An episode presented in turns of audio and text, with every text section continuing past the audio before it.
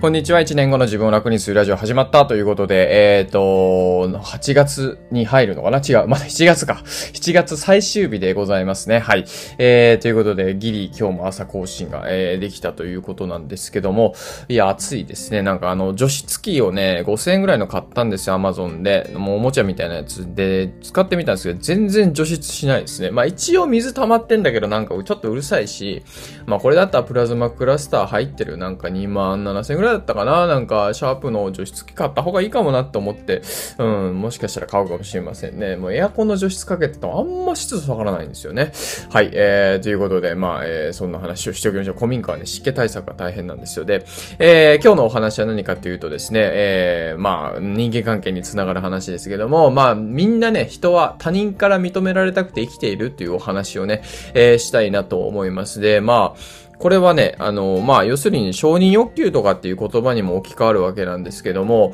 えー、これをね、すごく分かっておかないと、あの、人が分からない、あの人が何を考えてるか分からないとか、まあ、人間関係、他人の感情とか、ね、まあ、他人で振り回される。まあ、もしかしたら身内かもしれないし、えー、それはパートナーかもしれないんですけど、あの、人間の行動の根源、もう、要するにリソースというかもう、もう、源ですね。まあ、何かというと、結局人から認められたいです。もうこれはね、もう多分、まあ、いや、そんなことないですって言う人がいるかもしれないけど、もうそれ、そうです。この僕がボイシーをこう撮ってるとか、ラジオを更新してるとか、ね、今日ね、他人から認められたくて生きてるみたいな話をするのも、まあ、ある種、その、えー、他人から認められたいっていうところがあったりするし、まあ、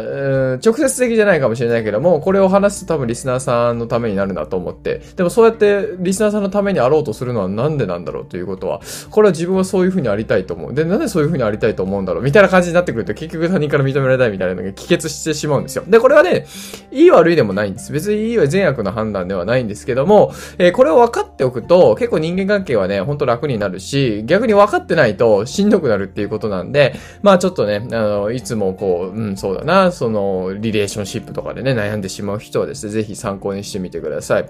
で、あの、もうこれね、ラ・ロシュフコっていうね、まああの、震源っていうね、まあ、震源って何かというと、こう、短く刺さるなんか皮肉みたいな感じなんですけど、えー、その震源の作家さん、ラ・ロシュフコーという人が言ってるんですけども、あの、結局人間はね、自己愛が全て中心になってると、物事。もうな、何にしろですね、恋人の前でね、こう、なんか自分のこと分かってくれてななくて、泣いてしまうとかね。あとはこう、なんか会社でな、なんでお前言ったことがなん分からないんだとかっていう上司、切れる上司とかもそうだし、あ友達と飲み会の時に、お前さ、さっきからちょっと言い方うざくねみたいな感じで、えー、なって、こう、ちょっと口論になってしまうと時もそうだし、もうすべてですね、結局こう、まあ、うん、自分を認めてほしいが、あの、スタートなんですよね。そう、あの、みんなね、なんだろう、怒ったりとか泣いたりとか、喜怒哀楽、まあ、喜怒哀楽というか、まあ、その、ネガティブな方向もそうですけど、あの、全部そうなんですよ。自己愛が中心です。もう自分が可愛くてしょうがないんですね。で、うん、そうだな。やっぱりこう、音声コンテンツもそうだし、SNS とかでもそうなんですけど、まあ伸びないっていうか、最初うまくいかないのはね、それも原因だったりするんですよね。結局自分のことを分かってほしい。そのために分かってもらうツールだと思って SNS をやったりとか、ブログを書いてしまうとですね、うん、あの、うまくいきません。でも、でもさ、でも分かってほしいっていうか、何のためにじゃあやってんのか、何のために生きてんのかってね、いう風になってくるわけですよ。で、これどうしたらいいかってことなんですけど、その、まずはね、相手のことを分かってあげる。人を理解していくっていうことが、あの、順番的には先です。そう。先。で、その後に、自分、相手のことを分かってあげたら、そう、要するに相手からすると自分のことを分かってくれたってなるわけですよね、あなたを見たときに。で、そんな自分のことを分かってくれてる人を理解しようとします。これはね、偏方性の法則っていうのが働いたりしますね。あの、理解してくれたから理解してあげるっていうことです。だから、先に理解してあげる。要するに、みんな自己愛が中心で、それがファーストに来てるんです。自己愛ファーストになってんだけども、だからこそ自分はルールをチェンジするわけですね。要するに、まずは相手のことを理解することに努めると。で、理解した上で、あ、あのー、そう、わかるよわかるよと。あなたのあの言いたいことはこういうことだよねって。で、分かった上で、自分の言いたいこととか、えー、その相手はね、分かってくれたという状態になってから自分の伝えたいことを伝えていくとかっていうことです。まあ、やっぱね、何かこう、まあめんどくさい時ってありますよね。なんかいろいろやりとり、メールとかのやりとりしてる時とも、なんでこいつ分かんねえな、分かんねえんだよ、みたいな、えー、感じでありますけど、ある時もね、まあとにかくグッとこらえるっていうことですね。で、あとはやっぱね、こう理不尽なね、感じでこう絡まれてしまう。ね。うん。なんだろうな。なんかこう、職場、女性関係の職場とかではね、えー、なんかおつぼねさんみたいな人がいても、あの人なんか、別にこっち何もしてないんだけど、なんかいちいち、なんか機嫌の良し悪しで対応を変えてくるわ、みたいなね。僕も、あの、前職ではそういう人が、えー、いてですね、ちょっとまあ、しんどかったなっていう風な、あの、覚えがありますけども、でもね、それも結局じゃあ、ああいう風にこう、ふてくされてる態度を取るっていうのは結局自分を分かってほしいっていうことなんですよね。なんで今日私はこんな忙しい日なのに、こんな、朝からこんなついてなくて、こうなの？ほんでも職場に来たら、なんであなたいつも言ってることができないの？みたいな感じで、えー、やってしまうわけですよね。そう。で、これはもう要するに自己愛ファースト。自分のことをなんで分かってくれないの？分かってよ、ちゃんとっていうのが先に来てしまってるからそういう態度になる。で、これが順番を変えたらいいだけなんですよね。あ、なんかこんだけミスが起こって、毎回自分同じようなこの書類のミスをね、訂正してる。でもこれもしかしたらルールがおかしいのかもしれないとか、え、なんでこれこうしちゃうのかっていう、そのなぜそれが起こってしまうのかっていうのを理解した方がいいなとか、あ、じゃあ営業さんとかももしかしたら余裕がない中書類の整理してたりとか、書類のね、種類が多すぎて、あうまくいかないからかもしれないとかっていうふうにまあ考えたりとか、まあするわけ、できるわけですよね。で、そうしていくとまあ、なんだろうな、あの、より、うん、みんなが良くなるというか、うん、まあなんかこれちょっとすごく抽象的ですけど、問題点がなんかはっきりしますよね。結局その、よくあの、西野さんも言ってますけど、まあ人間ってこう静寂説で、人間はもう弱いものだから、システムの方でもうやっぱ解決をしないといけないんで、まあそのシステムで解決しないといけないんだけど、じゃあシステムで解決できるような人っていうのは結局、あの、要するに自己愛を一体、一回置ける人ですよね。自分のことを認めてほしいとかっていうことを一回置いて、で、その状況をちゃんと見て、客観的に見て、まずは人、その人たちの理解に努める。なぜそういうミスが起こってしまうのか。なんでそういうふうな、えー、感情がね、起こってしまうのかっていうことを、まあね、パートナーとかだったら、あなんかついつい、こうなんかね、あの、言い、言い合いしてしまうとか、もうあの、パートナーのあの、あの癖が嫌いやわとかね。なんかあるかもしれませんね。僕なんか多分すごい、あの、嫌われるタイプかもしれませんけど、まあその話を、えー、置いといて、はい。まあ、あの、だからなんだろうな、そのコンテンツを作っていくときもそうだし、何か人前でこう話すというような人とか人の上に立つような人でもそうですけど、やっぱりね、こう、一旦ね、もう癖になってるんですよ。もう自分のことを認めてほしいとか、自分が一番可愛いから癖になってるんだけど、それを一回ちょっとね、置くんですよ。置くというか、5秒、5秒とりあえず数えるんですよ。5秒数えて、いや、ちょっと待ってよと。これ自分の自己愛が中心になってないかなと。自分のことを認めてほしいとか、ね、自分が可愛いからこういう行動をとってないかなっていうふうに、これ別に悪いわけじゃないから、観察するんですよね。そうじゃなくて、相手はじゃあ、何なんだろう？相手のその自己愛っていうのは何なんだろう？ここで。相手の自己愛を傷つけないようなやり方はどんなことがあるんだろう？みたいな。結局自己愛の VS になっちゃうからね。自己愛対 V、ね、自己愛になっちゃうから、どっちかを取るしかないんですけど、そうじゃなくて、一旦相手の自己愛を取ってあげて、で、それで、えー、まあ、あの、相手の立場になるっていうことですね。相手の立場になって、自分のこと分かってくれてるっていう人には、えー、心を開くし、理解努めて、理解に努めようとしてくれますから。そう。だから、まずはその自己愛ファーストっていうのを一旦置いて、で、向こうの自己愛を優先してあげて、プライオリティをこうね、優先順位を上げてあげて、そしたら順番ね、あっちの自己愛、こっちの自己愛っていう感じでね、まあ自己愛っていうとちょっと抽象的ですけど、まあその、その理解をね、してくれる順番が変わるということなんで、まずは相手の理解に努めれるようなね、人になっていくと、まあ多分ね、あの、結局物事が良くなるのはそれしかないと思います。だって、うん、みんなね、自分のこと最初に理解して理解してって言ったらね、それ地獄ですよ。まさに地獄と天国って何も、状況は何も変わらない。ただ、えっ、ー、と、そこでは、えー、天国ではその長い橋で、えー、なんか中華料理屋さんのね、あのテーブルに向こう側にいる人に長い橋で先にご飯をあげて、で、次は私にくださいという風になってると。でも地獄は、地獄はどうなってるかというと、長い橋で自分だけ食べようとすると。でも長い橋だと自分だけで食べれないんですよね。要するにその長すぎるから口にちゃんと収まらないと。だからこうみんな飢え死にしてしまう。だから地獄も天国も一緒なんだけども、その相手を重んじるというか先にね、相手をこうね、えー、ちゃんとね、あの、なんだろう、先にこう順番を与えてあげると。で、その後にっていうふうに自分をね、アフターユーとかって言ったりしますけども、英語ではね、だからその精神がね、すごく大事だということなんで、まあ、ちょっと人間関係で消耗しがちな人はぜひ参考にしてみてください。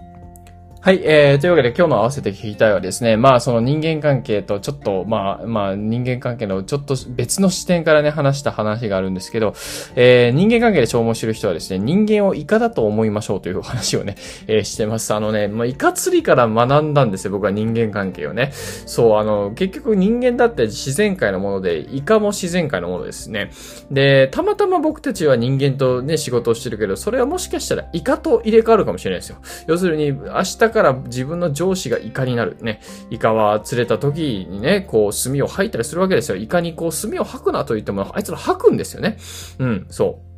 う。あのー、だから、なんだろう。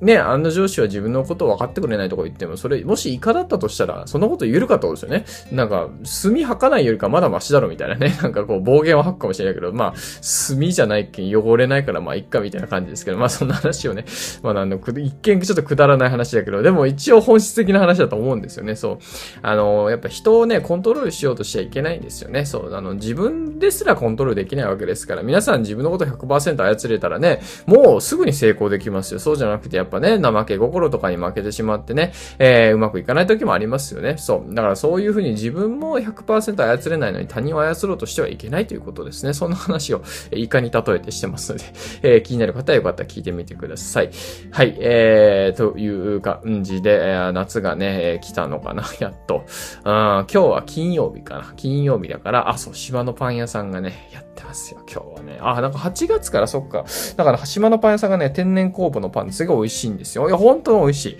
うん、あのね、なんかね、嬉しいな。なんかその島は昔そんなね、美味しい店ってこう、たくさんあったイメージはなかったんですけど、最近こうやっぱこだわりのお店みたいなね、カフェとかが増えてきて、いや、すごく嬉しいですね。うん。で、パン屋さんがあってね、ペイザンっていうとこなんですけど、そこのハンバーガーうまいんですよね。肉もこう、美味しいし、僕ね、ニューヨークでちゃんとハンバーガーいろいろ食べたんでわかるんですけど、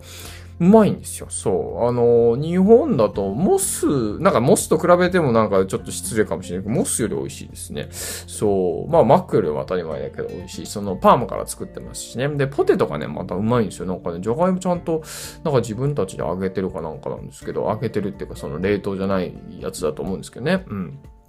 すごいまたポテトが美味しくて。いやー、で、他のパンも美味しいんですよ。僕はおすすめなのはね、あの、揚げベーグルっていうね、揚げパンのベーグル版があるんですが、あれがうまいんですよね。黒糖がね、めっちゃついてるんですよ。まあ、あれはダメです。あれ、あれ1日4個ぐらい食べたらダメですよ。まあ、アウトアウト。あれはね、1日1個か2個までにしないといけないやつですけど。あとも普通に黒糖パンとかも美味しいし、そう、天然酵母のパンでもっちりしてるんですよ。今日はね、金曜日だからパンを焼く日だから今日はね、買いに行こうかな。まあ、ハンバーガー食べに行こうかなって感じですね。はい、皆さんもまあ、夏休みなでね、まあ、ちょっと近場でね、美味しいお店とか行くのは全然ね、まあ問題ないでしょ。問題ないというか、どこ行ってもいいと思うんだけどな。なんかもうこのコロナね、もう本当にやめてほしいよね。なんかもう、はあ、なんかもう、やだね。いや、旅行行ってた時は懐かしいな。バングラディッシュコロナの初期にね、バングラとニューヨーク行ってたんですよ、僕。で、まああの頃はまだなんかその、人もね、全然死んでなかったし、まあ言い方悪いですけど、感染者数もこんな増えてなかったから、まあ僕もあるし別に大丈夫だろうって感じで言ってて、まあ別に今まあまあ大丈夫だと思うよ、別に行ったところでね。うん、若い人は特にね。なんだけど、ねえ、今はちょっとね。ということで、なんかね、インフルエンザが少なかったじゃないですか、今年。で、あれはなんかね、そのコロナで予防にな、なんかそのコロナ予防したからインフルエンザが減ったってのもあるかもしれないけど、そのね、コロナが、コロナの菌が先に体に入ってたらね、弱毒性ですけど、毒素的には弱いから症状が出ないかもしれないけど、あの、サイトカインっていうのがあって、それが出てきて、で、それが出てくるから、あの、インフルが入れなくなるんですよね。うん。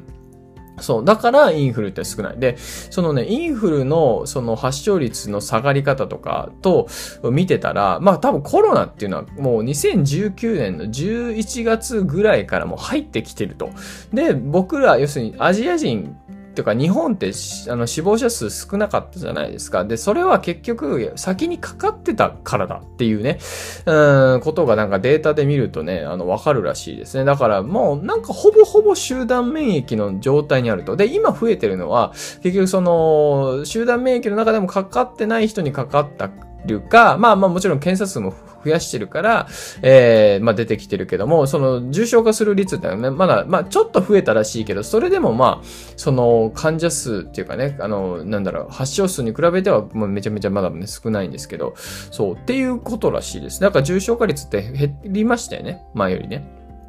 それは結局その、まあ集団免疫で、免疫、その菌がね、こう、まあほぼほぼ行き渡ったんじゃないかっていうところらしいですね。まあ、ただわかんないですけどね、これもね。うん、だからまあインフルがこう少なかったのは、まあコロナにも先にかかってから、かかってたからだと、えー、いうこと。まあコロナもいろいろね、そのなんだっけ、あの別のが出てきてますからね、変異体っていうか、そのなんかその、だから、ね、菌がそのウイルスか、ウイルスがその足がね、入るらしいですけど、その足のがね、変わるらしいですよね。この、なんかその、引っかかるところがね、引っかかるところが変わって、なんかその、何々型とかね、えー、変わるらしいですけど、うん。まあわかんないですけどね、これも結局ね、はい。だからまあなんだろ自分たちができるのは、